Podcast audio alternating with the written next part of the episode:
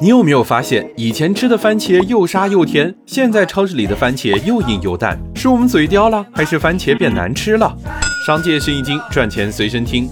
小时候的番茄汁水丰富，果肉翻沙，薄薄的果皮用开水一烫就掉了。但现在的番茄呢，汁少皮厚，放一个礼拜都不会坏。其实现在市面上的常见番茄和小时候吃的已经不是一个品种了。它虽然不好吃，但是好卖呀。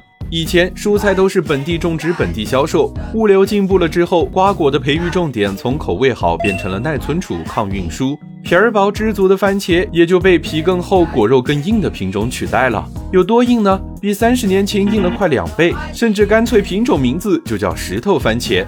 这样的番茄不仅耐储存，产量还高。通过人工点花，保证每一朵花都能结果，能达到亩产两万斤以上的产量。番茄结得太密，口味自然不会太好。